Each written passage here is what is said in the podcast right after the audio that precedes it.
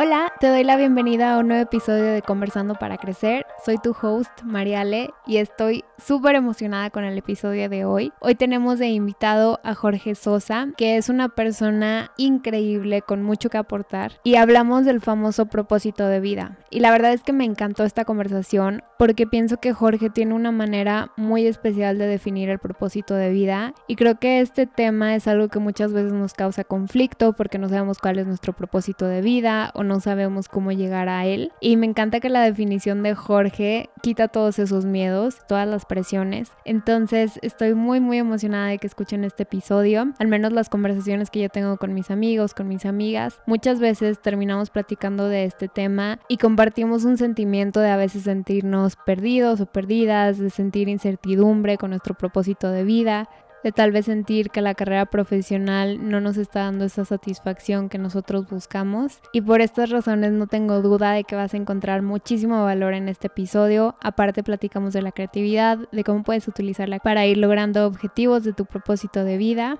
Hablamos también de lo que es tener realmente responsabilidad social en una empresa. Entonces si tú tienes una o estás pensando en iniciar una, pienso que este episodio también puede ser súper valioso para ti y terminamos platicando del amor como un tipo de filosofía de vida. Entonces realmente creo que es una conversación que se va poniendo mejor mientras más avanzamos porque vamos entrando cada vez a temas más profundos y la verdad es que es una conversación que yo disfruté muchísimo grabarla y que de verdad no dudo que te va a dar muchísimo valor. Entonces espero que la disfrutes y espero que estés preparada o preparado para recibir muchísimo valor. Y nada más les quiero contar de un detallito. Los primeros minutos que platica Jorgito, por ahí del minuto 6 al minuto 10, tal vez escuchen un shh cuando platica y es porque el micrófono estaba rozando con su playera y me di cuenta hasta el momento de la edición. Pero ya a partir de eso se empieza a escuchar muy bien, así que nada más les digo para que sepan que solo van a ser los primeros cuatro minutos que platica Jorgito y ya después les prometo que todo se va a escuchar perfecto. Entonces les agradecemos por su comprensión. Sin más que decir, los dejo con el episodio, disfrútenlo muchísimo, sáquenle todo el provecho, pónganle pausa a algo si quieren tomar notas, porque de verdad les prometo que es un episodio que vale la pena. Y por último, les quiero recordar que se pueden unir a nuestra comunidad de Instagram bajo el usuario Conversando para Crecer, donde compartimos más recursos sobre el tema que platicamos en los episodios de cada semana. Y también no se les olvide seguir este podcast en la plataforma en la que lo escuchen para que no se pierdan ningún episodio. Que tengan un excelente día y platicamos el siguiente miércoles. Bye. Hola, bienvenidos a un nuevo episodio de Conversando para Crecer. Hoy estoy súper, súper emocionada del invitado que tenemos. Se llama Jorge Sosa. Jorgito y yo nos conocimos hace seis años. Tuvimos la fortuna de estar en un rally que hace el Festival Internacional de Cine de Guanajuato. Funciona de la siguiente manera. Muchos estudiantes de la República hacen sus guiones para un cortometraje y si son seleccionados, solo ocho equipos son seleccionados a nivel nacional. Y si eres seleccionado, te permiten, bueno, te dan muchos talleres, te preparan y a final de cuentas en el mismo festival te dejan que tú produzcas tu cortometraje. El talentoso Jorgito fue seleccionado con su propio guion, yo no, yo nada más era parte de otro equipo y eventualmente yo me terminé saliendo, o sea, no terminé esa experiencia. Pero de ahí fue que conocí a Jorgito Pasó mucho tiempo, pasaron unos cuatro años, cinco, y después un día de repente en Monterrey yo estaba en una oficina, yo trabajando en una agencia de publicidad, y en eso veo a Jorgito, y resulta que trabajamos en el mismo edificio, pero no en la misma компании. Y total, a partir de ahí, la verdad es que nos veíamos muy poco y nunca platicamos. Acto seguido, de repente me meto a Facebook y veo que va a dar una TED Talk. Para los que no saben lo que es una TED Talk, es un movimiento muy grande que se escribe T-E-D, Talks de pláticas T-A-L-K-S, y son pláticas que se dan a nivel mundial de distintos temas, las dan personas que son seleccionadas porque tienen algún proyecto padre o están creando como alguna idea padre. Veo que a Jorgito lo seleccionan para eso. Me encantó que de repente vi que subió un rap que hizo de todos los invitados para esas TED Talks. O sea, eran muchas personas a las que les habían pedido que hicieran esas pláticas. Y Jorgito, sin ser rapero, ahorita nos va a contar, Jorgito es director creativo de una agencia, pero Jorgito, sin ser rapero, creó este rap sobre todas las pláticas que iban a ver en ese congreso en particular. Y dije, qué persona tan increíble se compromete de esa manera con los proyectos en los que está y entonces decide hacer un rap sobre ese congreso. Entonces, a partir de ahí dije, wow, este chavo está haciendo cosas padrísimas, lo empecé a seguir en Instagram, me di cuenta que, era, que tenía su propia agencia, que aparte su Instagram comparte contenido padrísimo que creo que te sirve muchísimo. Si eres un creativo, o sea, si tu trabajo, lo que sea que hagas, tiene que ver con creatividad, pero la verdad es que creo que te invita a usar esa creatividad a cualquier otra área de tu vida, independientemente de, de si tu trabajo utilice creatividad o no, o está relacionado con la creatividad o no. Y por lo tanto creo que es una persona que a final de cuentas es para todos, o sea, no solo para las personas que tienen un trabajo creativo. Y de eso vamos a estar hablando, de eso y del propósito de vida, que pienso que Jorgito a lo que se mete se ve que le pone el corazón y eso te lo escribí cuando te invité al podcast, porque de verdad se ve, entonces estoy emocionadísima de tenerte aquí. Creo que tenemos muchísimo que aprender de ti. Y entonces, sí, Jorgito, nos puedes decir un poquito de ti. Y te pido que te presentes tú, porque pienso que quién mejor me puede decir quién eres tú que tú. Oye, gracias. Qué bonita presentación. Y nunca me, pasó en la mente que fuera por esa razón, ¿no? Que te acordaste y que revisaste lo que estaba haciendo con lo del, rap. Sentía que hacía falta contar de qué estaban hablando los demás. Si pudiera cantar, cantaría. Como no estoy afinado, dije, pues no voy a rapear, no me importa. Qué padre que uno nunca sabe digamos, de, alguna forma esto nos llevó hasta este momento.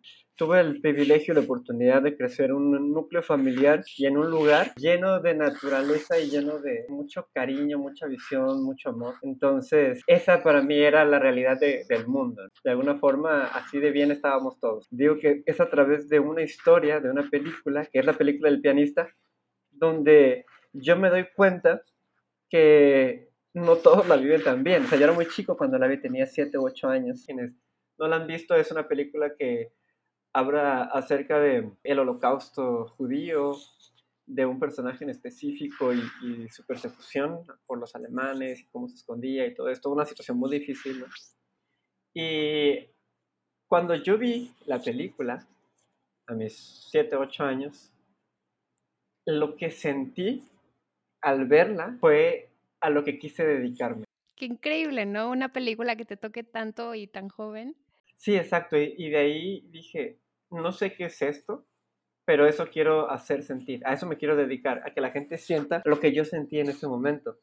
Y esa es la primera película o historia que tengo conciencia que me afectó fue como que mi vocación y propósito de vida era hacer sentir. Yo crecí en un, en un ámbito religioso y mi, primer sentido de hacer sentir era el discurso de, de, la religión. Entonces yo dije, no, pues ahí a lo mejor ser teólogo, ser pastor, para dar ese discurso. Entonces tiene, tiene mucho, mucho con, con, con lo que yo soy, la visión de espiritualidad. Okay. Entonces hace poco me hice un test y la primera que me salió fue espiritualidad como una fortaleza de carácter. Y creo que eso tiene mucho que ver con lo que soy. Hacer sentir tiene que ver con mi visión de la vida y con lo que quiero hacer. Hace poco di una plática sobre ficciones para transformar la realidad y yo les puse un reto. Les dije, por favor, preséntense sin decir origen geográfico, sin decir su vocación o carrera y sin decir su visión a futuro. Y ahorita yo estaba tratando de aplicar el mismo reto, ¿no? Pero concretamente, ya porque tampoco podemos vivir en el mundo abstracto, soy originario de Cancún, Quintana Roo realmente. Estudié en Nuevo León, apasionado con naturaleza, Caribe, playa,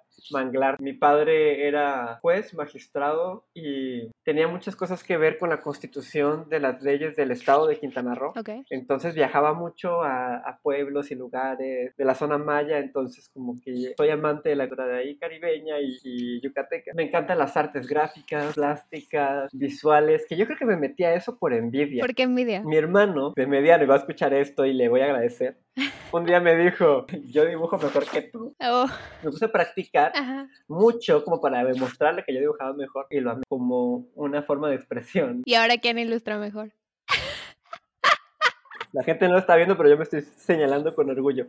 la verdad es que mi hermano sigue dibujando muy bien. Sí. Pero al final me dediqué a eso porque ahí viene la siguiente parte, estudié artes gráficas, artes plásticas como primera carrera y aún así estaba apasionado por los mensajes, por el discurso, por... Yo decía, hacer sentir, bueno, las artes visuales hacen sentir. Y soy muy inquieto en cuestión de proyectos, entonces también estudié comunicación y medios. Ok. Y pues eso me define mucho, ¿no? La cuestión de, de creatividad. Mencionaste algo que me gustó mucho y creo que es precisamente la razón por la que te pido y le he pedido a, los invitados que ya he grabado que se presenten a sí mismos, porque muchas veces cuando hablamos de nosotros mismos o cuando te estás presentando dices lo que haces, o sea, tu profesión. Y sí, creo que a veces puede ser algo muy bonito y muy importante y muy forma parte de ti, pero muchas veces somos mucho más que eso. Y no me gusta como encasillar a las personas exclusivamente en lo que hacen profesionalmente, porque una persona tiene un millón de dimensiones más e incluso para una persona esas otras dimensiones pueden ser mucho más importantes que lo que hacen en sí. Entonces, bueno, creo que eso es una muy buena idea de quién eres tú. Nos dijiste que querías hacer sentir y que aparte pues eres una persona muy creativa, ilustras. ¿De qué manera llevas tú eso a tu propósito de vida? Fíjate que esa es una pregunta muy interesante y muy adecuada al momento en el que estoy viviendo porque lo acabo de entender hasta hace poco, ¿no? Ok. Porque en la agencia tenemos acompañamiento psicológico justamente dirigido hacia el propósito de vida. Entonces, este acompañamiento psicológico me ha ayudado a entender cuál es mi propósito de vida, ¿no? Pero hablando de propósito de vida, ¿qué significa eso, no? Y agarro el aprendizaje de dos fuentes. Uno es de la psicóloga, que me ayudó a determinarlo, y otro es de un libro que me gusta mucho que se llama El juego infinito de Simon Sinek. Entonces Simon Sinek lo divide en dos conceptos. Una cosa es tu por qué y otra cosa es tu propósito de vida, que son diferentes. A veces la gente los confunde. El por qué es la razón por la cual tú eliges cierto propósito de vida. El por qué es una historia de origen, es algo inamovible, y el propósito es algo que sí se puede mover, que cambia. Entonces, para mí el propósito de vida es lo que yo hago para los demás, no lo que hago para mí mismo, sino lo que me resulta a mí en un beneficio hacia las demás personas a un largo plazo, un cambio que pueda generar. Y el por qué es la razón por la cual la hago, ¿no? ¿Qué me pasó? ¿Por qué me importa ese propósito de vida específico? ¿Qué me inspiró a hacerlo? Entonces, te voy a dar un ejemplo, una historia muy corta que lo divide muy bien había un hombre que se llamaba Nikolai en la antigua Unión Soviética que pasó muchas hambrunas en su lugar, en Rusia, en su lugar de origen. Entonces pasó tantas hambrunas, o sea, y él sufrió mucho que le preocupó que eso volviera a suceder. Entonces, su por qué fueron las hambrunas y cuál fue su propósito de vida? Generar el banco más grande de semillas del mundo. Entonces, él le preocupó tanto la hambruna por lo que sucedió en su historia que empezó a recolectar semillas de todo el mundo y generó un banco de semillas que defendió hasta incluso cuando hubo la invasión nazi que intentaron encontrar ese banco de semillas, prácticamente él dio su vida por defender ese banco de semillas y prolongar la existencia de especies para evitar el hambre en el futuro. Okay. Entonces, su propósito de vida era alimentar y mantener la biodiversidad de semillas y su por qué fueron las hambrunas que vivió, ¿no? Entonces ahí con esa historia se entiende un poquito más. Ok, entonces tu propósito de vida digamos que puede ser como el objetivo a donde quieres llegar. Ajá, exactamente. Y el por qué es la razón detrás de por qué es que lo quieres hacer. Exactamente. Ok, y ese objetivo puede ir cambiando, o sea, ¿crees tú que puede ir cambiando a lo largo de tu vida o es una cosa, porque mucha gente, te pregunto esto porque mucha gente siempre cuando hablamos de propósito de vida y de qué quieren hacer, y que creo que también me gustaría aquí preguntarte qué tanto va ligado con tu carrera profesional como tal. Pero cuando muchas veces platicamos del propósito de vida, hay mucha gente, sobre todo pienso que gente joven, pero también definitivamente gente adulta, que no sabe cuál es su propósito de vida o que sabe cuál es su propósito de vida, pero por alguna razón no saben de qué manera pueden llegar a él. Ese propósito de vida puede ir cambiando. Definitivamente el propósito de vida puede ir evolucionando, porque como te decía, al menos para mí, y creo que las personas pueden definirlo, pero esto es lo que me ha ayudado a mí, tiene que ver con la resolución o el cumplimiento de cierto objetivo. Y muchas veces los problemas cambian y la visión también se transforma. Y lo que era un propósito de vida hace 500 años ya no lo es hoy. Okay. Y otra cosa bien interesante que yo he aprendido del propósito de vida es que es inalcanzable, es enorme. El propósito de vida te sirve para caminar, no para lograrlo. Ok, ¿alguna vez crees que lo logras? Eh, no, no, porque justamente se mueve. Hay una visión bien bonita acerca de un escrito que cita a Eduardo Galeano, que buscan e-, ese autor precioso, que habla de la utopía, ¿no? Pero vamos a poner, a cambiar la palabra utopía por propósito de vida. Ok. El propósito de vida, y estoy haciendo aquí un remix de esa frase, pero bueno, todo se vale. El propósito de vida es como el horizonte. Cada vez que caminas, se aleja, pero por lo menos caminas, vas avanzando. Qué bonito. Nunca vas a llegar. Eso alentaría a muchas personas. Hagan propósitos de vida que no los tienen que lograr, tienen que avanzar, caminar hacia allá. Entonces, van a ir cumpliendo otros tipos de metas, ¿sabes? A, corto plazo. pero que alimentan el propósito de vida y que te van llevando allá y tiene que llenarte, tiene que moverte, justamente tiene que moverte, ¿no? Porque esa es la fusión del horizonte, en la que caminas y nunca llegas, pero, pero avanzas. Entonces, hay cosas que confundimos con, con propósitos de vida, pero realmente son objetivos o consecuencias. Por ejemplo, hacer dinero no es un propósito de vida, no es un propósito incluso, solamente es un objetivo de negocio. Ok. Es una meta para alcanzar y es una consecuencia. Es parte de la gasolina. Entonces, en este mismo libro que te mencioné del juego infinito, dice, muchas personas toman la cuestión de los recursos, de hacer las ganancias como un propósito de vida, y es como si compraras un carro para ponerle gasolina. De que, ah, compré este carro y me encanta, y solamente es para gastar en la gasolina. Pero pues no, no, la gasolina es para que tú te muevas en el carro. Y para que el carro te lleve a donde quieres ir, ¿no? Y para que el carro te lleve allá, ¿no? Hacia donde quieres ir. Pero no es ni el carro ni la gasolina el objetivo de tu vida. Ni modo que le pongas gasolina y lo dejas en la gasolinera, ¿no? De que, ah, listo, ya cumplí, ya gasté, era lo que quería, ¿no? Entonces, ganar dinero es algo finito, es algo posible. Entonces, por eso te digo que el propósito es lo que tú puedes hacer por los demás. Y tiene que ser enorme, no, ni siquiera para que tú lo logres, porque también eso puede ser frustrante, ¿no? Sino para que tú camines hacia allá. Y obviamente cuando vas caminando y de repente el horizonte se expande y dices, wow, era todo esto, puedo irme a la derecha, puedo irme a la izquierda y el propósito se mueve contigo. Entonces, una forma de, de ayudar a la gente que se frustra por no alcanzarlo es decirlo. No lo tienes que alcanzar, qué bueno que no lo estás alcanzando, quiere decir que es un buen propósito de vida. Por ejemplo, si mi propósito de vida es ayudar a que las personas em, dejen de tener hambre, ¿no? ¿Y qué pasa si pones tú como propósito de vida un objetivo y de cierta manera sí lo alcanzas? Bueno, eso es interesante y creo que también eh, un especialista te, Lo bueno es que aquí es una plática entre nosotros, que no lo tomen como ley, por favor. Em, creo que, fíjate, algo bien bonito. Cada logro cada encuentro surgen más preguntas. Yo creo que hace que nazcan más preguntas. Yo creo que tenemos que ver el propósito de vida así como por eso te digo que se mueve, ¿no? Porque cuando llegas ahí te das cuenta que no está completo, que hay más preguntas. ¿Quieres más? Sí, quieres más. Incluso si fuera sanar la relación de las personas con la comida y, y luego te das cuenta que ya sana la relación, ahora cómo la hago óptima, ¿no? Cómo la hago una relación abundante, no solamente sanada. Y ahora cómo puedo llevar esa relación a otro nivel, ¿no? ¿Cómo puedo cambiar también el concepto que se tiene acerca del hambre, etc. Y por eso creo que si alguien tiene un propósito de vida que se les cumpla así, tienen que buscar un mejor propósito de vida o otro propósito de vida. Pero un propósito de vida es eso, es de vida. Tiene que durarte toda la vida, tiene que ser imposible para que le dé propósito a tu vida, ¿no? Hay un concepto bien interesante que son los viajes a la luna. Ok. Y ahí está raro, ¿no? Saqué algo muy raro de, de, este tema, pero cuando el presidente de Estados Unidos, no recuerdo en qué tiempo estaba, no sé si era Kennedy, no me, no sé, ahí me dicen. Ajá. Habla sobre el viaje a la luna, dice, vamos a llegar a la luna, ¿no? Ajá. Y dicen, wow, eso es increíble, es enorme. Le, le llaman moonshots a ese tipo de objetivos. O sea, aventarle a la luna, es muy grande. Ok pero no es un propósito de vida, no es una causa. ¿Por qué? Porque puedes llegar a la luna, o sea, ya llegaste. Suena enorme, pero aún así es posible. Entonces, lo que tendría que convertirse en esta visión más grande, como le llama Simon Sinek, este juego infinito, es una causa justa más allá de un moonshot, más allá de decir, ah, voy a llegar a la luna, es muy imposible. Es más bien llevarlo hacia otro nivel. Vamos a explorar el espacio para entender más de nosotros mismos.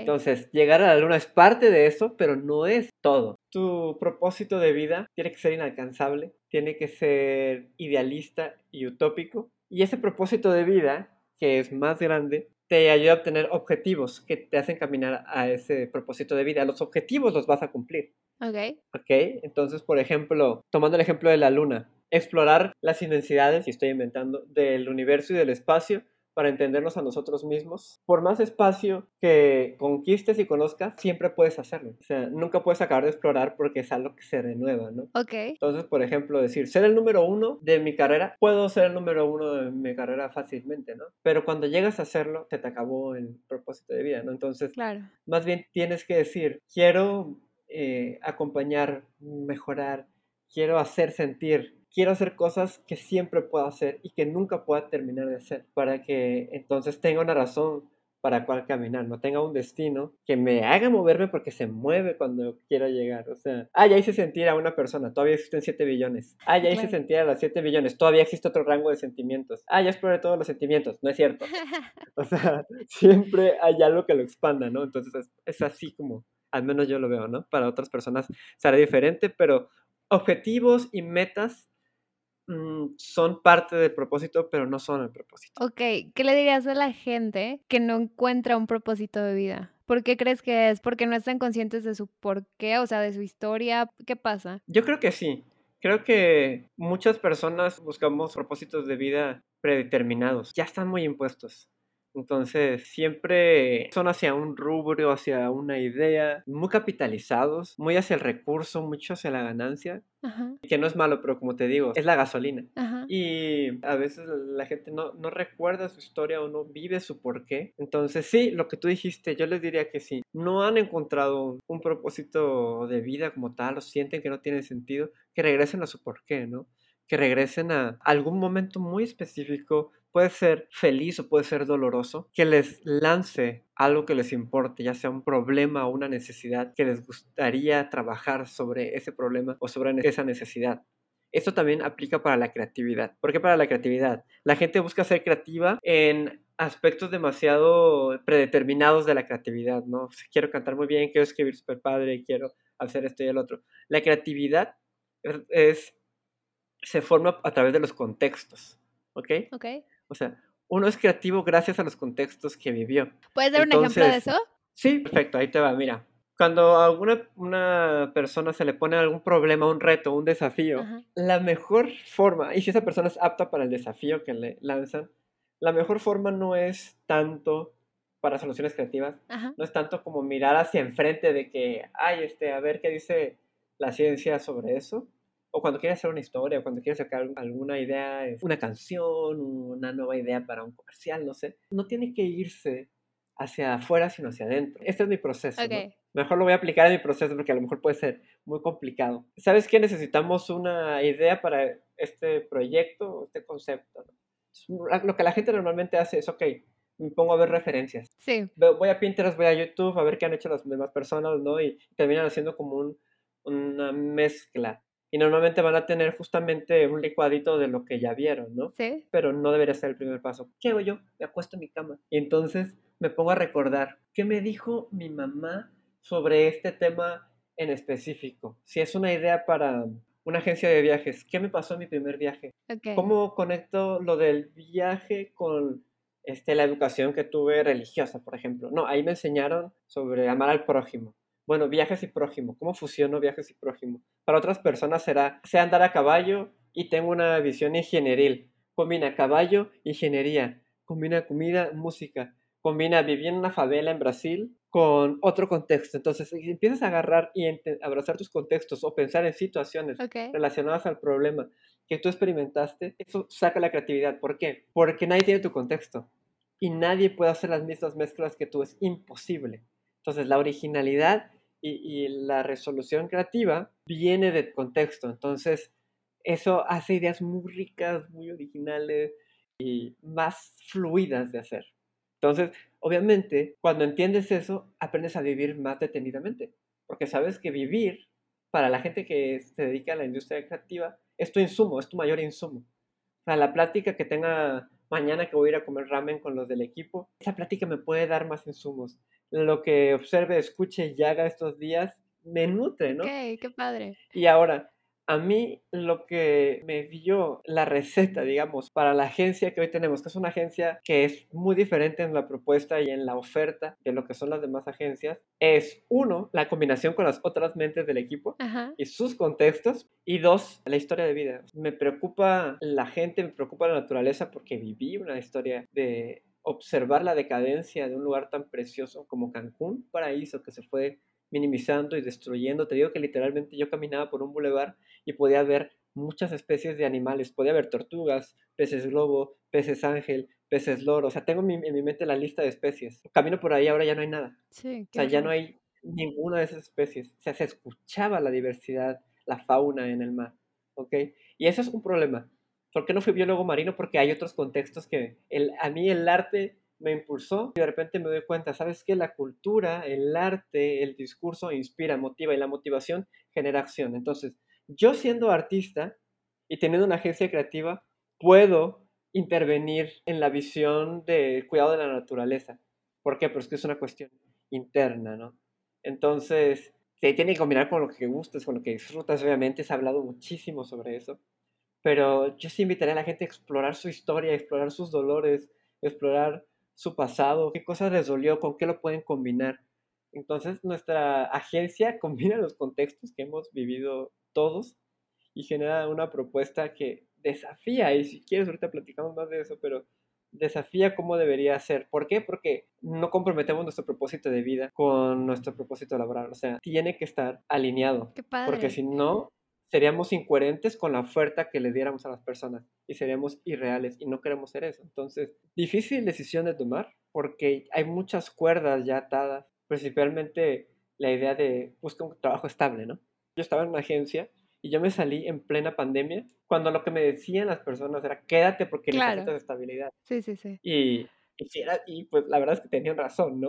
Y la verdad es que sí también lo sufrí, pero valió la pena porque llegué a un entendido a ver, me están diciendo que si me voy, tengo el riesgo de tener una dificultad económica, ¿no? Pero al mismo tiempo están aumentando el trabajo acá. Están disminuyendo el sueldo y están aumentando el trabajo. Y yo tengo mi proyecto que quiero sacar, la agencia, que lo estaba haciendo así, ya sabes, después de trabajar, ahí los momentos libres. Y si yo me pongo más esfuerzo acá, voy a soltar allá. No es cierto que voy a ser estable acá, más bien voy a ser inestable allá. Y voy a dejar una cosa por otra. Y había cosas que no me cuadraban, que no me alineaban. Y dije, pues no tenemos por qué hacerlo así, ¿no? Me, cuestioné gracias a que también el acompañamiento de las personas, y las personas son muy importantes en el propósito de vida, y eso quiero que también expresarlo. Todos los propósitos de vida tienen que ver con la gente. Es imposible que no, sean sobre gente, siempre son sobre personas y siempre son sobre los demás. Eso que dijiste de que los propósitos de vida siempre están relacionados con otras personas. ¿Por qué? Te lo pregunto porque para mí me fascina, me fascina poder conectar, precisamente la base de este podcast, pero me llama la atención que menciones que todos los propósitos de vida tienen que ver con otras personas, porque es algo que para mí lo considero muy natural, pero me interesa saber por qué piensas que para todas las personas. Hay muchas cosas que podría decir y muchas son como muy hermosas porque tiene casi todo que ver con conectar, con interactuar, con coincidir, con encontrar el alma de uno en el alma de otro.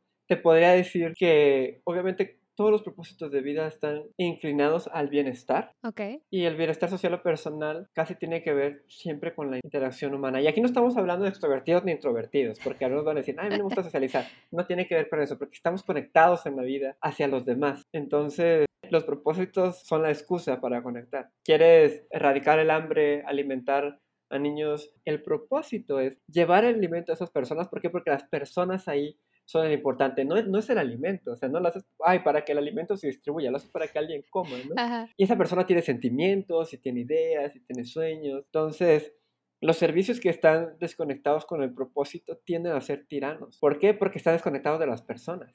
Y yo me atrevo a decir, pero esta es mi opinión, que no, entonces no se convierte en un propósito, se convierte en un despropósito.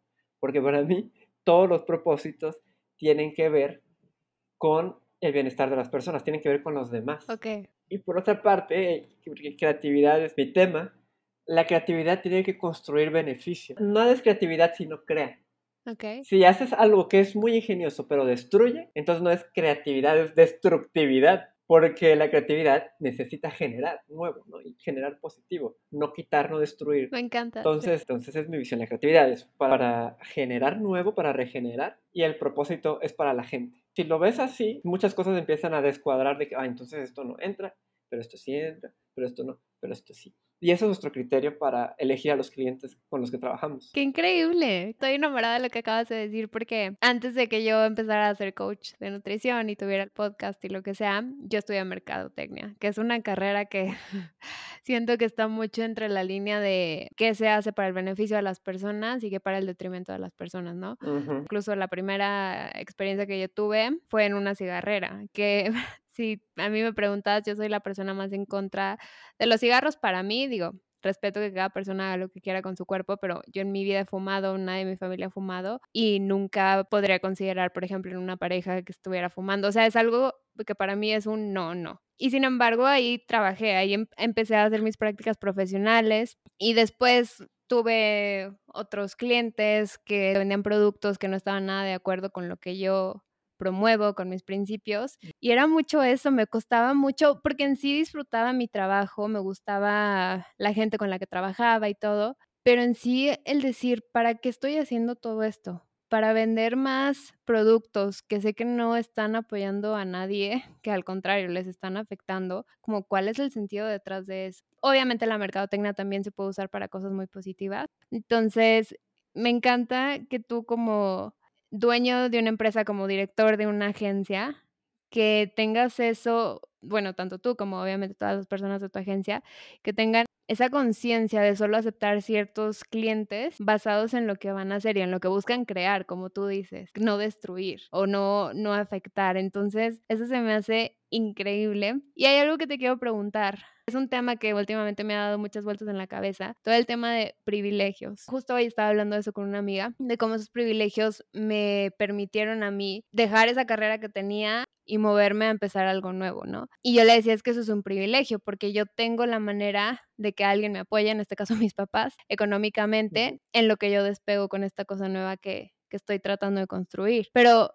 ¿qué tanto es un privilegio el poder ir tras tu propósito de vida. ¿Qué piensas tú? Qué fuerte pregunta, ¿no? Y me haces reflexionar y pensar. Justamente estábamos haciendo una estrategia para un proyecto y estaban tratando de entender a quién les hablaban, ¿no? Ajá. Hicimos segmentación de perfiles basado en la pirámide de Maslow, que ya existe una prehecha, y estos perfiles de alguna forma dividen porque obviamente la base de, de, la pirámide de Maslow, para quienes tienen contexto, es como una pirámide de necesidades, de las primeras necesidades que tenemos hasta las últimas. Y la última es como superación, iluminación. Las primeras es supervivencia. Entiendo la base, pero no me gusta que estén en etapas. Porque también tiene que ver con una visión social de los privilegios, de que solamente las personas que ya cubrieron todo tienen el derecho a la iluminación. Exacto. Tienen el derecho a todo eso, ¿no? Y, y, es, y es como, así lo vemos, así lo vemos. Y con personas de, escasos recursos, con personas en situaciones marginales, pues hemos aprendido mucho. Y la primera cosa que tiene que ver con el cuestionamiento de privilegios, y esto lo platiqué con el presidente de una organización de ayuda a una ONG nacional, que tiene oficinas mundiales, pero era el nacional, y él me decía, dar despensas es un acto de violencia simbólica. Dar despensas a las personas tiene que ver con una cuestión de cómo nos jerarquizamos. Y ahí te va. La gente cuando uno habla de que, ay, no hay que dar despensa, piensa que lo decimos porque no, porque no les enseñas a trabajar y porque, no, no tiene nada que ver con eso. Porque nadie sabe ni siquiera en qué situaciones están las personas y no es cierto que no quieran trabajar. Ahí está la visión de privilegios actuando. ¿Qué pasa con la cuestión de dar despensas? Más allá del, acto asistencial y que pensemos que nada más estamos como alimentando al flojo, que es lo que muchas personas ven. Las despensas son un acto de violencia simbólica porque tú determinas qué necesita la persona. Nadie le pregunta a la gente de qué quieres tu despensa. Tú determinas qué necesita y qué le gusta.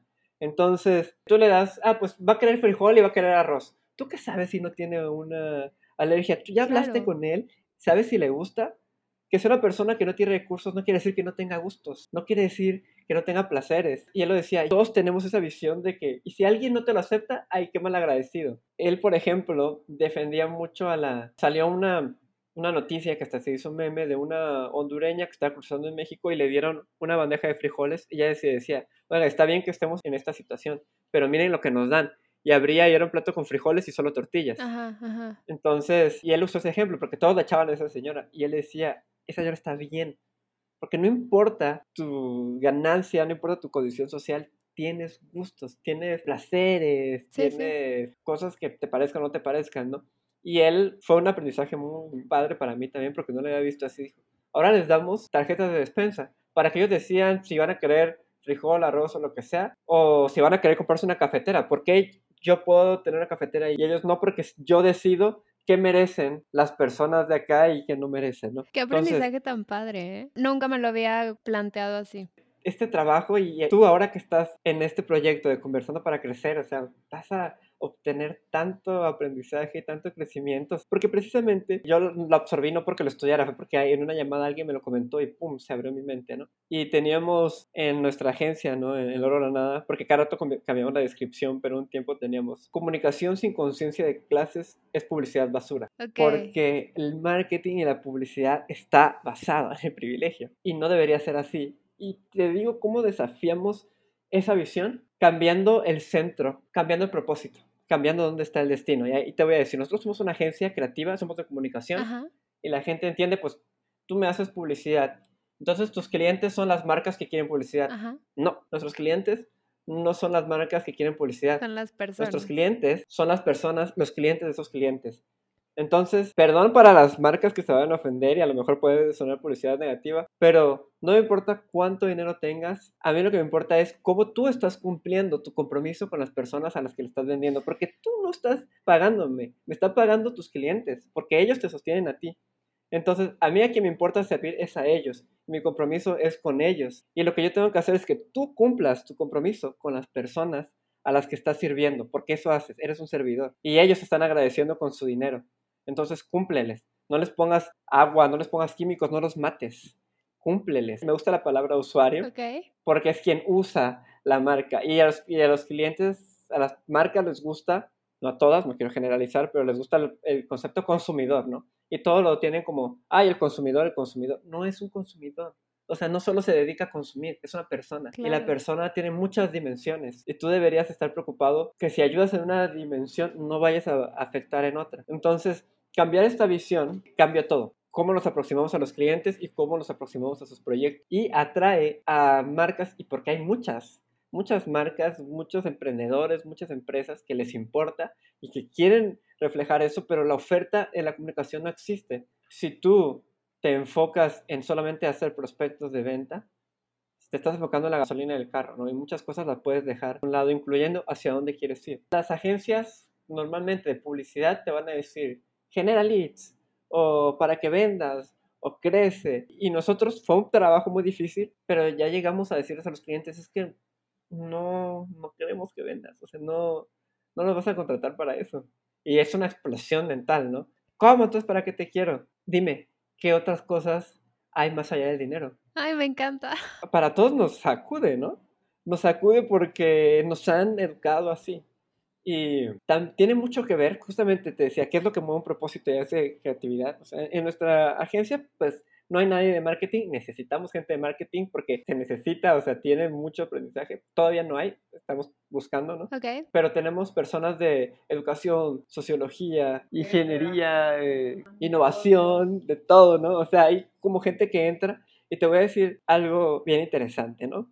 Ajá. Nadie está por el dinero. Tenemos un equipo grande tenemos abogado, psicólogo, contador, y nadie llegó por el dinero, porque hay mejor lugares donde les podían dar muchísimo dinero, pero llegaron por cómo se estaba alineando con su propósito de vida. Y eso, el propósito, entonces nos está haciendo crecer hacia el dinero, porque el dinero es una consecuencia. Precisamente lo que tú dices, que mucha gente llegó a tu agencia por su propósito de vida yo la razón por la que busqué hacerme coach de nutrición, por la que estoy buscando crear este podcast, es porque yo no encontré, y créeme que lo busqué, no encontré ninguna empresa, no encontré nada que me permitiera realmente vivir alineada a mi propósito de vida. No dudo que haya, claramente aquí tenemos un ejemplo, pero no lo encontré tan fácilmente y dije, bueno, o sea, ¿qué hago? Lo tengo que crear yo y tengo que empezar a crear las cosas que yo quiero ver que realmente vayan alineadas con mi propósito de vida. Para las personas que están creando una empresa,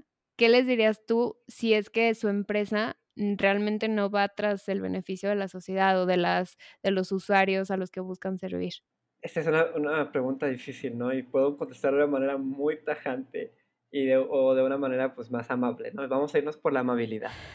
Porque eso es lo que necesitamos, como comprensión y empatía. Pero lo primero que les diría es que si su empresa no está buscando el beneficio directamente de las personas, si tiene una visión más de los cheques y el crecimiento económico, que eso es el otro lado, o poder, van a fracasar. Su empresa va a dejar de ganar dinero, ni siquiera va a llegar a conseguir lo que quiere, pero porque las personas están cambiando, porque las audiencias están cambiando, porque las necesidades están cambiando, va a llegar a la obsolencia. sea, la, la visión general está cambiando. Entonces, marcas con visión de propósito clara crecen el doble de rápido. Hay estudios y estadísticas. Así que hablando a nivel económico, ni siquiera va a funcionar para los que quieren que funcione. Ahora, no puedes, porque es una paradoja, no puedes usar el propósito para crecer económicamente. porque, o sea, de que, ay, entonces voy a hacer propósito y a demostrarlo para, para que me vaya bien en el dinero, ¿no? Ajá. No, porque no te va a salir. Tiene que ser real, ¿no? O sea, Tiene que ser real. Y aparte la gente se da cuenta. creo que es un cambio que hemos visto últimamente que me fascina y es por eso que vemos a marcas, por ejemplo, Coca-Cola. Poco a poco vemos cómo van cambiando, ya sea que metan bebidas sin azúcar o bebidas más saludables, porque se- los consumidores poco a poco vamos cambiando y los, bueno, personalmente no, no me gustan los refrescos, pero poco a poco la gente, mientras más conciencia se crea en cuestión de salud, de bienestar, de todos estos temas, cada vez la gente va demandando más este tipo de productos. Fíjate que ese es un tema bien complejo y bien interesante. ¿Por qué? Y da, da para otra charla, pero cuando grandes empresas cambian hacia una visión de propósito, mayormente es porque entienden la tendencia. Están avispadas y saben que la gente está cambiando sus hábitos de consumo.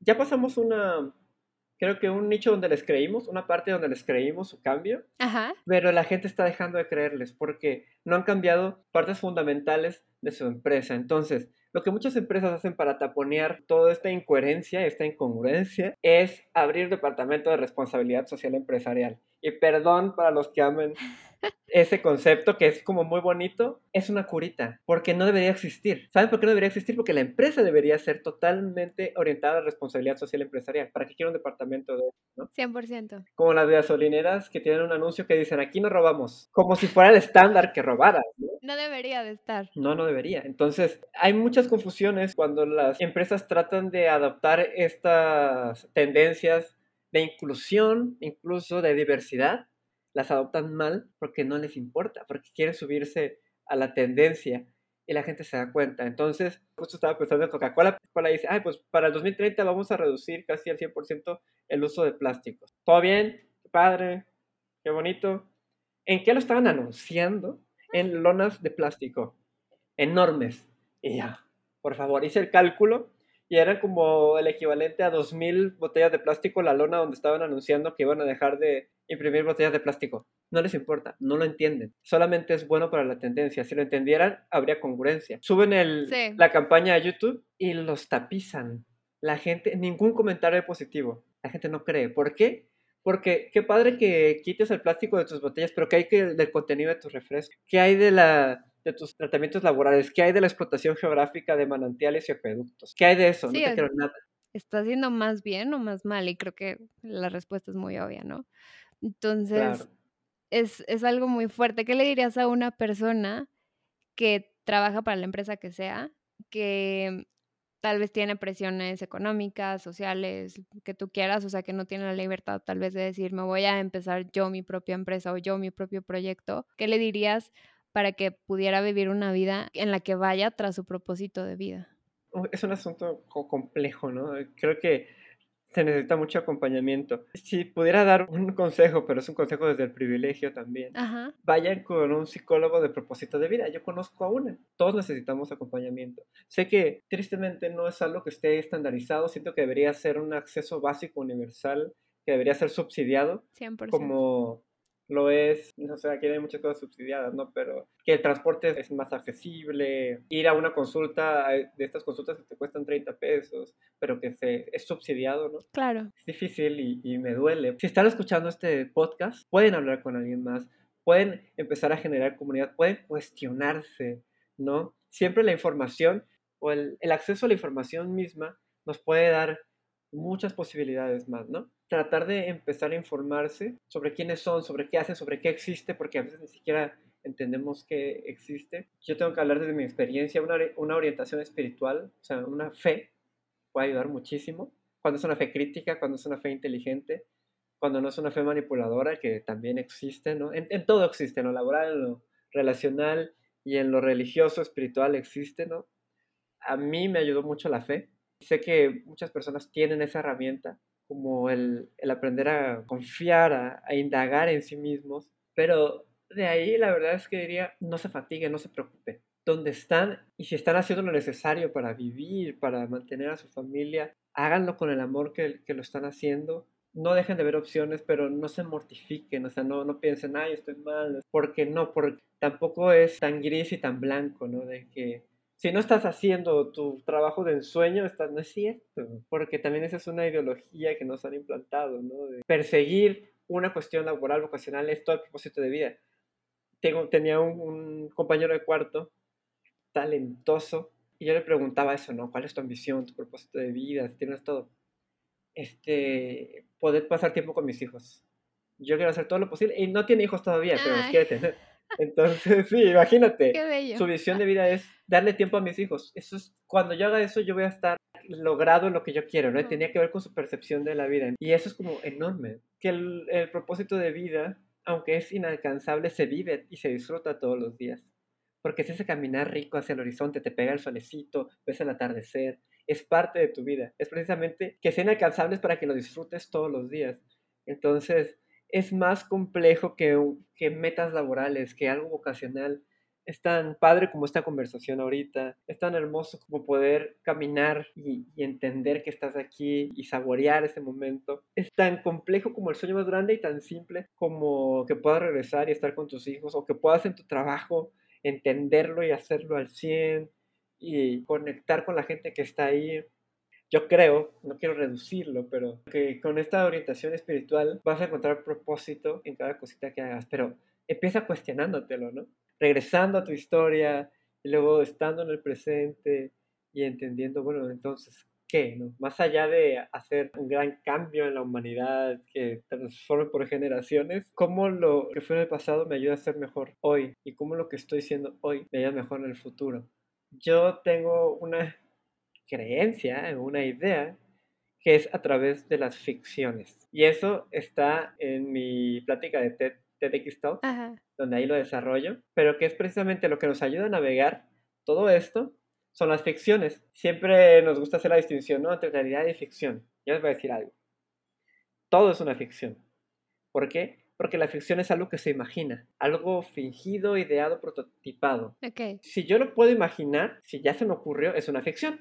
O sea, lo que voy a hacer mañana es una ficción. Si yo digo, mañana voy a levantar y voy a ir allá, es una ficción porque no está pasando. Me lo estoy imaginando, porque puede ser que no suceda, ¿no? Que tú y yo estemos platicando acá es el cumplimiento de una ficción porque tú creaste una historia alrededor de un concepto que es tu podcast y luego pusiste una meta de que este día íbamos a, a, platicar sobre este tema y eso fue parte de una historia. Construye la realidad. Yo creo que las ficciones construyen la realidad. Cuando sabemos eso, cuando nos hacemos dueños de nuestras ficciones, entonces podemos hacerlo todo. Y qué poderoso. Suena muy increíble, pero sí. Pero qué poderoso, porque qué ficciones estás creando también, ¿no? Exactamente. Y si tú no entiendes que todas estas metas, ideas son ficciones, las ficciones se apoderan de ti. Por ejemplo, si tú dices, es que yo no puedo hacerlo, es que no puedo lograr, no es una realidad, te estás, te estás contando una historia que ni siquiera sabes si puedes o no, es una ficción. Entonces, las ficciones están jugando en tu contra. Otro ejemplo son las fake news, ¿no? Las noticias falsas. Son ficciones y generan realidades. Cuando tú entiendes que una ficción es una ficción, pues ¿qué haces? La cuentas, la narras, la construyes,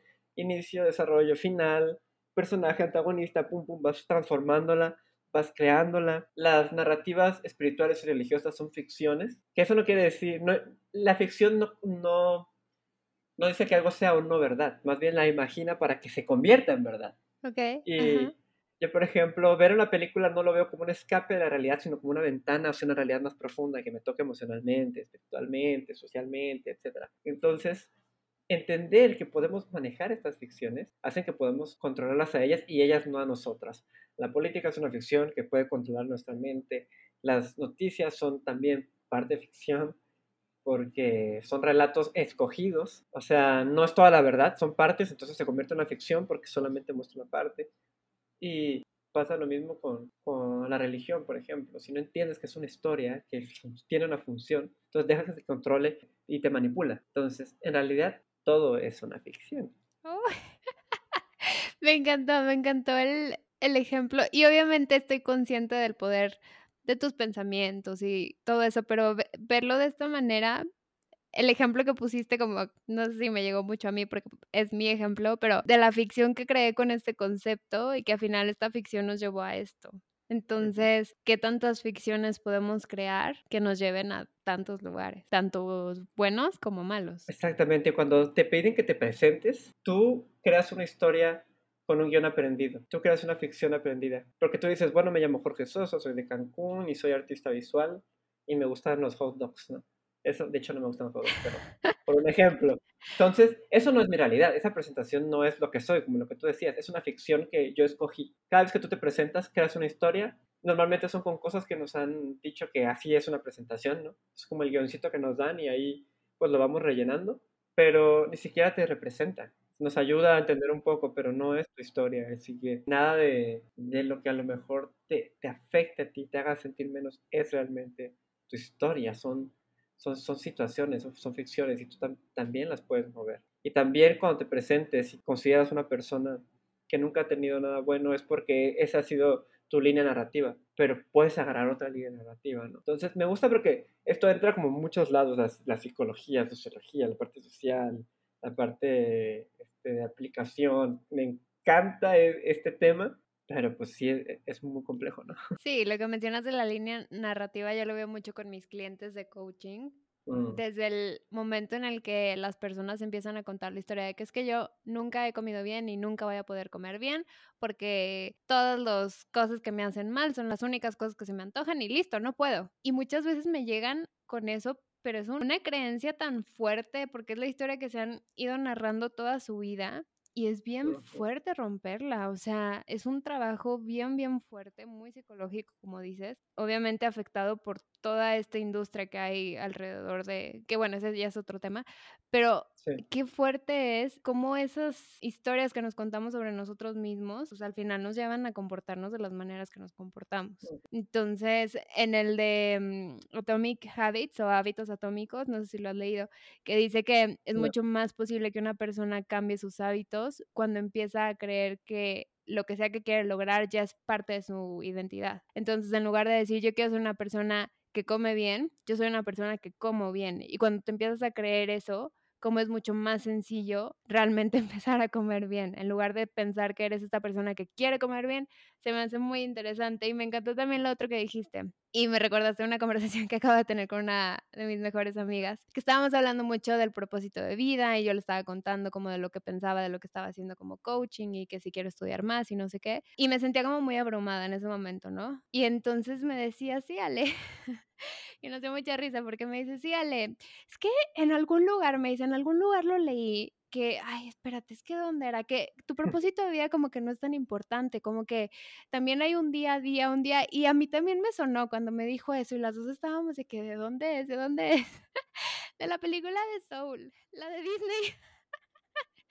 Entonces nos sacamos de la risa cuando nos dimos cuenta que era eso, pero al final es el mensaje de la película, y perdón si no la han visto. espero, espero que ya la hayan visto y si no, no importa, véanla. Tu propósito de vida, si lo juntas con lo que haces profesionalmente o tus hobbies o al final con las actividades que haces diario, pues obviamente te trae mucho a tu vida y, y creo que te alimenta en el sentido espiritual, en el sentido mental, de muchas maneras. Pero al final de cuentas, o sea, ¿crees que lo ves todo? No, definitivamente es una excusa para saborear la vida, ¿no? Y a lo mejor no todos necesitan tenerlo claro. Si su forma de vivir los ayuda a saborear esa vida, ¿no? Agarrando ya el ejemplo directamente de, de, Soul. Es una cosa muy bella. Yo creo que lo que ha hecho que nuestros propósitos, tanto laborales, empresariales, personales, se hayan movido, haya habido tanto problema, es precisamente cómo cambiamos el centro de las prioridades. ¿Sabes? Las movimos del humano. O sea, en algún momento se movieron del humano, se distribuyeron de una manera muy rara. Sí. Y eso ha generado, la, nos ha llevado a lo que vivimos hoy, ¿no? Y si más personas y organizaciones volvieran a reajustar sus prioridades, se reajustarían muchas cosas. Me encanta eso y, y, también cuestionarnos, creo que esta es una invitación para todas las personas que escuchan, también para cuestionarse sus propias prioridades. Número uno, tratar de encontrar su propósito de vida, pero antes de eso, más allá de eso, o en conjunto con eso, también cuáles son las prioridades con las que estás viviendo ahorita porque creo que también muchas veces nos centramos en el propósito de vida, pero se nos olvida también estar, como tú dices, en el hoy, y el hoy, a final de cuentas, también te ayuda con tu propósito de vida, por lo que dices que al final es lo que te hace único y lo que te lleva a actuar para que entonces puedas ir tras ese propósito de vida, pero se nos olvida y se nos olvida, como tú dices, al final todo termina con la gente y para mí, y esto lo mencionaba en el primer episodio, los de los momentos más bonitos que yo me acuerdo es precisamente haciendo esto. Y por eso es que para mí hacer un podcast es lo más increíble que puede haber, porque ¿qué hay mejor que hablar con una persona? El poder estar compartiendo bueno, para mí este tipo de conversaciones es lo máximo. Es, es, me llena, me, me hace aprender, me hace sentirme conectada contigo, identificada, me hace feliz. Entonces, como que también el entender que nuestro día a día podemos tener momentos como estos en los que platicamos con otras personas de un millón de temas y que a final de cuentas eso, el disfrutar pequeñas cosas, muy cliché, suena muy trillado, pero de verdad la naturaleza, el cielo, que estás vivo, tu propio cuerpo, ver cómo te puedes mover, la comida, o sea, un millón de cosas, la espiritualidad. Que debo confesarte que la espiritualidad para mí es un tema que se me dificulta, pero si tienes una espiritualidad fuerte, como encontrarlo ahí en todas estas cosas que te hacen ser tú y que al mismo tiempo esas cosas te llevan a ir tras tu propósito de vida y también de la manera que puedas. Si no eres una persona que puede renunciar a su trabajo y dedicarse de 100 a su propósito de vida, pues al menos tratar de incluirlo en las áreas que sí pueda, ya sea en sus hobbies, ya sea con su comunidad. Hay maneras, creo yo. Y si bien sí es un privilegio, o sea, tiene mucho que ver con privilegios que tan, tal vez te puedes dedicar a eso, sobre todo en un país tal vez como el nuestro. Creo que el poder entender que tal vez no tiene que ser en tu carrera profesional, pero tal vez lo puedes implementar en otras áreas de tu vida, ¿no? Tu propósito de vida. Sí, de hecho, definitivamente se tiene que integrar a otras áreas. Si no es tu trabajo de ensueño, pero sí puedes tener una visión un de sueño, un estilo de vida que sí quieras y que cumple, vaya cumpliendo como eso poco a poco. Y de hecho, pues hay que distribuir la felicidad. No puede estar centrada como un núcleo en una sola cosa, ya sea en tu trabajo, en tu pareja, en lo que quieras, ¿no? Tiene que estar diversificada para que sea saludable. Sí, totalmente. Eh, somos personas integrales, muchas dimensiones y lo ideal es que tratemos de estar bien en todas las áreas de nuestra vida, que a veces es difícil, pero tratar de no descuidar ninguna, ninguna área de nuestras vidas. ¿Cómo sería la creatividad para que te ayude a llegar o bueno, a acercarte a tu propósito de vida? Eh, creo que es una muy, muy buena pregunta porque yo tuve un problema con eso. Ok. Ah, ok, ¿qué pasa? Eh, hay gente que es muy organizada y disciplinada y eso les ayuda a cumplir objetivos, ¿no? Yo no soy esa persona, al menos no, no, con rutinas y cosas así. Entonces, en este mismo test de fortalezas, platicamos hace rato, mi primera fortaleza es la espiritualidad y la segunda la creatividad. Pero mi última fortaleza, que te lo ponen como fortaleza, pero es la que menos tienes, es la autorregulación, o sea, la disciplina. Ok. Y yo me quedo así de que, ay, entonces tengo que esforzarme por ser autorregulado, tengo que esforzarme por ser disciplinado y alarmas y todo, ¿no? Le platico con la psicóloga que justamente ve lo de las fortalezas y me dice, no, tus debilidades se nutren de tus fortalezas. Tú no vas a autorregularte tratando de ser disciplinado. ¿Qué vas a hacer? Usa la creatividad para autorregularte. Yo, ¿qué? ¿Cómo? Sí. Entonces, en vez de verlo como una rutina, velo como un reto creativo, velo como un desafío, velo como si fuera un proyecto, ¿no? Entonces, ¿qué tengo que hacer yo construir alrededor de mí? Porque justamente la comunicación, el marketing es llevar, tú sabes, a unas personas de un punto A a un punto B a tomar una decisión, a hacer algo. Entonces es como que úsalo para ti, ¿no? Y justamente yo tengo que hacer miles de peripecias para motivarme a hacer el propósito de vida. Entonces, para mí no es que la creatividad, me, no sé si me ha ayudado a cumplir el propósito de vida, sino que casi que se ha convertido en, en mi propósito de vida, ¿no? En, el impulso. Que mi propósito de vida lo, tengo escrito y se va a decir, rediseñar sistemas a través del arte para llevar a cuestionarnos. Entonces, es como con la creatividad de por qué tiene que ser así, por qué tiene que ser así, por qué una agencia tiene, creativa solo tiene que vender, por qué la publicidad es para esto, por qué esto y el otro, y, y luego es crear la historia y meterla y moverla, ¿no? Entonces, la creatividad ha sido como la pregunta que me ayuda a ir cumpliendo mi propósito de vida. Entonces, se podría dar como este insight es, busca la pregunta que sea la que te mueva, ¿no? ¿cómo tal cosa o qué tal si tal cosa, no? Entonces creo que todos tenemos una, una pregunta que nos puede hacer cosquillas. Ajá. Y las preguntas pues nacen con, con creatividad, con ideas. Yo creo que uno puede hacerse una autolluvia de ideas, uno puede buscar una forma de contar algo, ¿no? Conectarse con otras personas que le ayuden a cuestionarse, a voltear las cosas. Uno de los, las primeras barreras o las barreras más grandes de la creatividad que se llama fijación funcional. Ok. Es cuando tú dices, pues es que esto es un vaso, ¿no? Y estos vaso es para meter agua. Ajá. Y ya. Y la gente dice, pues para esto sirve el vaso y se acabó, ¿no? Pero pues también es una vela puede tener aroma y tiene otro contexto, otra función, pero nos han fijado que una cosa funciona para una cosa y eso es una de las barreras más grandes. Es esa, ese desafiar la fijación funcional que nos permite cumplir nuestros propósitos de vida, porque casi cada barrera tiene que ver con eso. Es que así se ha hecho o así se hace. Por ejemplo, he platicado la gente que limpia las, vemos como que, ay, no, no, seas como ellos. Qué importante es limpiar, ¿no? Por ejemplo, qué importante es hacer eso. Entonces, si tú te quitas esa fijación funcional a estereotipos, conceptos, pretextos, te puede ayudar a darte incluso valor a ti mismo, ¿no? Tiene que ver con lo de las narrativas. Claro. Muchas cosas para pensar. Siento que, que, este episodio va a ser como ponle pausa y ve de qué manera lo puedes aplicar a tu vida. Pero me encanta, me encanta todo lo que me has contado. ¿Sientes que hay algo más que te gustaría platicar? Hay algo bien interesante. Yo, como te dije, también crecí en un ambiente religioso y escuché mucho sobre la Biblia y versículos y todo. Y hay uno en particular que siempre escuché, pero siempre interpreté como una cosa y luego lo reentendí. Fue como que, wow, ok, ya entiendo todo, ¿no? El versículo dice, busca primeramente el reino y todas las cosas vendrán por consecuencia vendrán por añadidura. y lo que yo desarrollé ahí, lo que absorbí que me funcionó, porque recuerda, una narrativa la tienes que adaptar, es que el reino significa muchas cosas para muchas personas. Y si tú empiezas a hacer el, el análisis del término reino en la Biblia, al final Jesús lo toma y dice el reino de los cielos está entre ustedes, ¿no? Y luego dice, bueno, ¿y qué es para Jesús el reino de los cielos? La idea es amar al prójimo, es la visión del otro y también la visión de uno mismo, porque prójimo es el otro y al mismo tiempo eres tú. En la narrativa bíblica así es.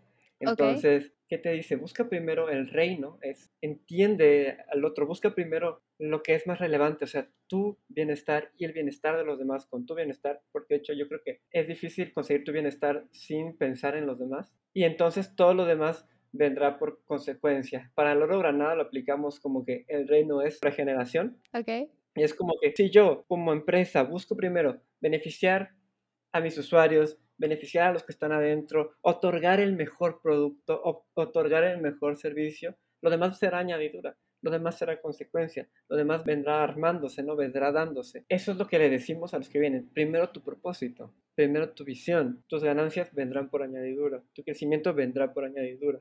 No puedes buscar primero la añadidura, porque entonces la añadidura que te vendrá será más chiquita, o sea, tienes que irte más allá, ¿no? Entonces, yo les diría a las personas, busquen su visión de reino, o sea, no, no tiene que ver con creencias, ni con cielo, ni nada tiene que ver con la prioridad, ¿no? Y siempre esa prioridad tiene que ver con lo que es próximo, tú o, los que están alrededor tuyo, ¿no? Esta visión del otro, esta visión de apoyo mutuo, de interconexión, hace que entonces todo venga por añadidura, es natural, es lógico, es sentido común. Si a mí me importa tu bienestar y el de los demás, y si a ella le importa el bienestar mío, entonces se va a completar el ciclo. Por eso el amor es tan poderoso, más allá de su visión eh, romántica, la, idea que se le da, sino como una filosofía de vida es súper poderoso porque hace eso, que todo lo demás venga por añadidura. Si yo lo reinterpretara ese versículo, diría, no, busca primero el amor y todo lo demás será consecuencia.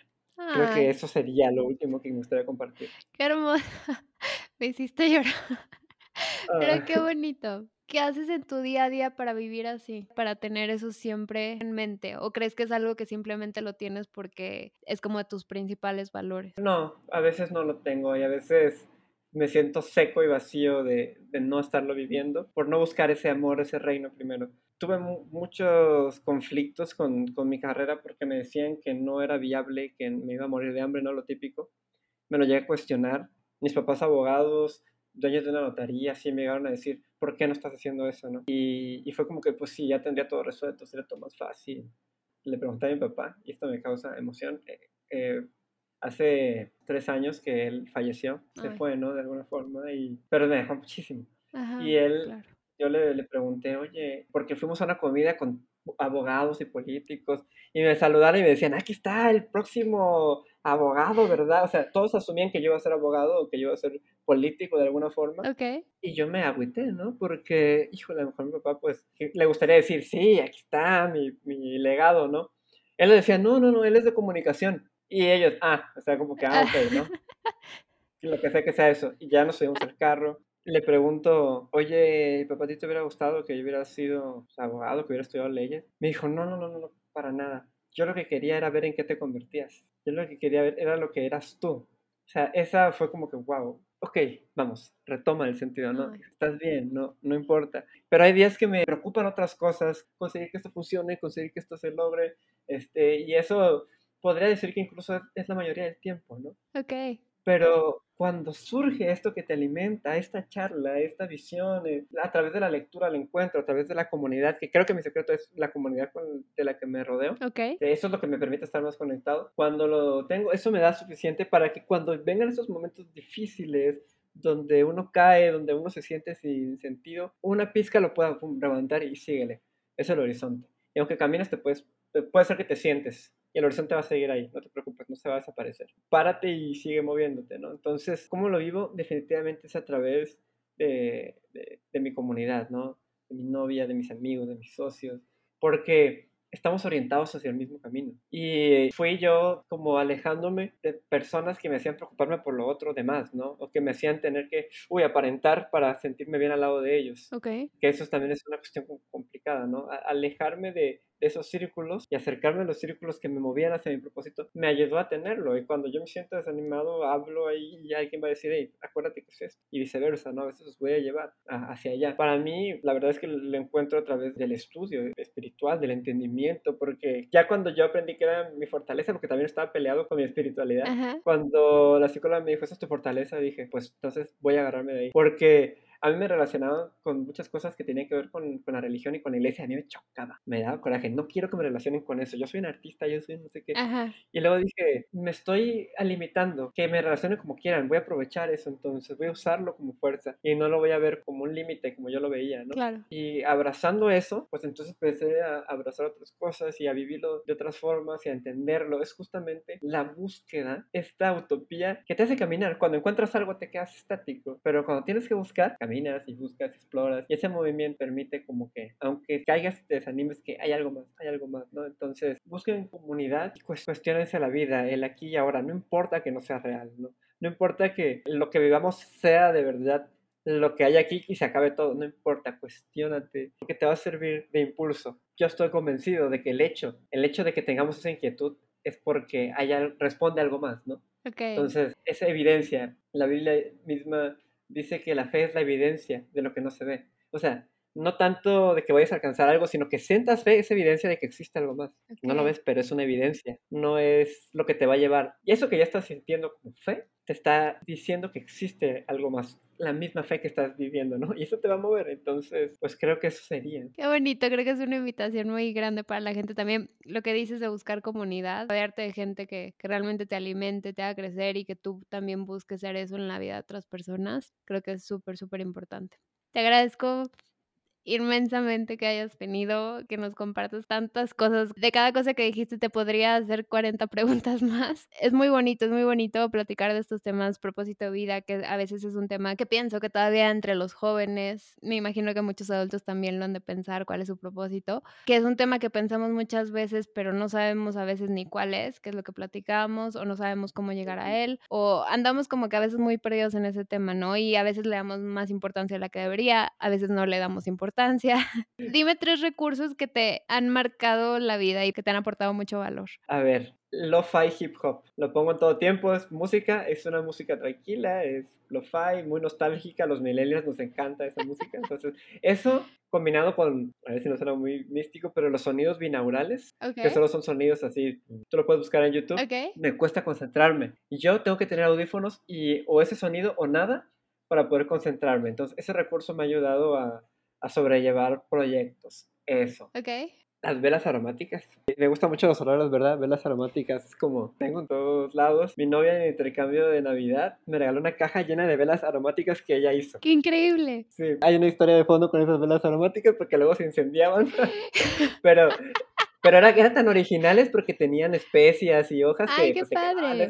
Pero eso lo hacía todavía más intenso, Ok. más padre. Ot- otro recurso. Ah, ay, no nos pagan por publicidad, pero una, una aplicación que descubrí hace poco que me ha ayudado muchísimo para apuntar ideas, compartir con el equipo también este, estrategia. Notion. Sí, Notion. Yo también la amo, yo también la acabo de descubrir. Para los que quieren buscarla, es N-O-T-I-O-N. Pruébenla, de verdad, no es cualquier tipo de aplicación para notas y más que notas, te deja colaborar con otras personas, que otras personas vean tus cosas, pero está todo muy organizado. A mí me encanta, se me hace como muy organizado, lo puedes personalizar muchísimo. ¿Por qué te gusta a ti tanto? todo puedes meterlo ahí, sí, ya, ya sea una eh, tabla de tareas, algo de cuentas, algo solamente para escribir, entonces todas estas opciones me encantan Ajá. y funciona mucho para compartir cosas con, con otras personas, ¿no? Y aparte como te deja poner fotos y el diseño me gusta mucho, ¿no? Emojis, entonces está más interesante que un bloque de texto normal. Sí, está que padrísima. ¿Y si te ocurren tres cuentas de Instagram que te aportan mucho valor? recordatorios.diarios. Ok. recordatorios diarios, Ajá. ¿ok? Ahí literal son recordatorios diarios de cosas desde muy simples hasta muy extensas, ¿no? Como una es ya tomaste agua y otra es ya te cuestionaste tu existencia, ya hiciste ejercicio. Entonces, ese, esa cuenta, Ok. hay una que es muy popular, pero está muy bien hecha y se merece su popularidad. Es de un chavo que se llama Dane Walker. D-A-I-N. Ajá. W-A-L-K-E-R, Dane Walker. Ok. Entonces, él desafía mucho las ideas que se tienen sobre publicación o comunicación. Me gusta mucho, me gusta mucho. Y otra cuenta. Fíjate que más de, de Instagram me gustaría compartirte una de YouTube A ver, dime, dime. que me acompañó mucho cuando yo me, me sentía mal o triste o necesitaba algo, Ajá. Como algo más. Se llama Miles Carter. M-I-L-E-S, espacio C-A-R-T-E-R. Ok. Miles Carter. Es básicamente un poeta eh, afroamericano de Estados Unidos. Cuando yo lo conocí tenía ni 20 años, 19 años. Solamente hace reflexiones con su voz bonita, profunda, tranquila, ¿no? y monta videos sobre ellas. Me acompaña mucho, me gusta mucho. Entonces sería eso. Yo les quiero dar otra. A ver, a Es la cuenta de Jorge de Instagram. Es jorgesosa.av. Métanse a checarla. Les juro que los posts que hace te hacen cuestionarte. Cada post tiene tal vez una diferente temática, pero muy relacionado con la creatividad, muy relacionado con lo que haces y la manera en la que piensas y te llevan a cuestionarte. De verdad, de verdad te los recomiendo mucho. Y también tu agencia, Loro Granada, es tal cual, loro del animal loro y granada, una granada. También para que chequen eso y sobre todo si tienen una empresa, si estás escuchando y tienes una empresa que genera buen impacto social, híjole, yo sería feliz, feliz, feliz de poder y ojalá que en el futuro pueda trabajar con la agencia de Jorge porque ya escucharon toda la filosofía detrás y la gente, el tipo de personas que están detrás del trabajo, entonces es más de lo que necesitamos. Entonces, muchas, muchas, muchas felicidades, de verdad. Te reconozco todo eso, el amor que le pones a las cosas que haces, la intención que les pones a las cosas que haces, tanto tú como el equipo de Loro Granada y tanto tú también con todos tus, tus cosas personales, tus proyectos, que Jorge anda de plática en plática, cada semana sube algo diferente, pero qué increíble, qué increíble que se te reconozca. Gracias. Sé que este es solo el inicio. Te veo en un futuro muy exitoso gracias. y no solo exitoso lo que todo el mundo piensa económicamente, o sea, no hablo de eso, sino que sí, que ojalá que también, pero habla, Sí, también, también. habla de eso, habla de eso, por favor. pero también como persona, una persona muy realizada y que siempre está buscando pues contribuir a la, a la sociedad en la que vive, a la comunidad.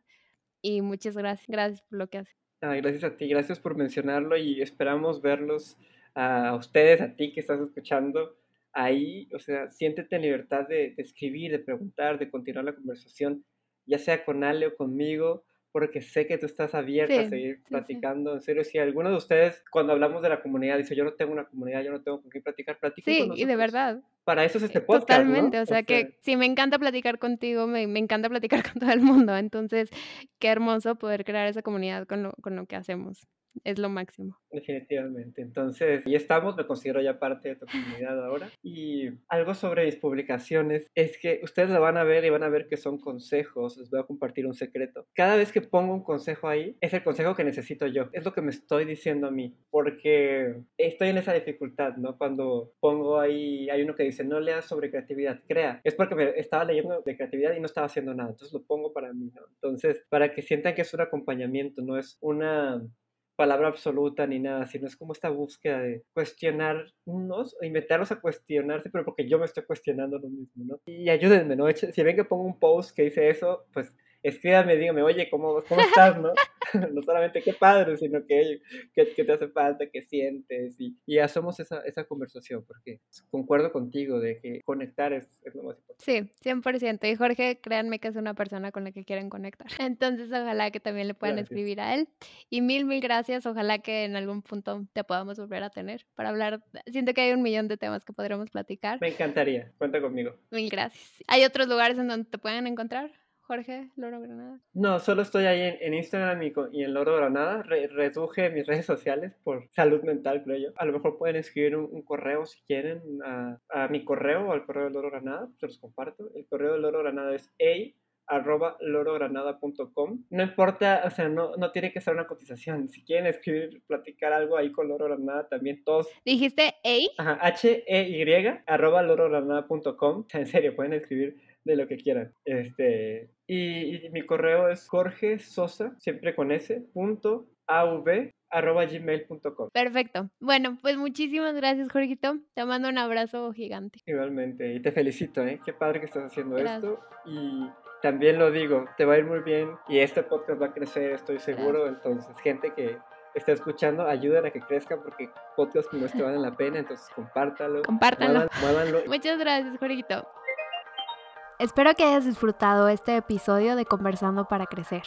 La conversación continúa en nuestra comunidad de Instagram bajo el usuario Conversando para Crecer y me encantaría que te unieras a ella. En esta comunidad buscamos compartir más recursos sobre los temas que platicamos en este episodio para generar conversaciones sobre los mismos. También recuerda seguir a Conversando para Crecer en la plataforma en la que lo escuchas, para que no te pierdas ningún episodio. Que tengas un excelente día y te espero aquí el próximo miércoles. Bye.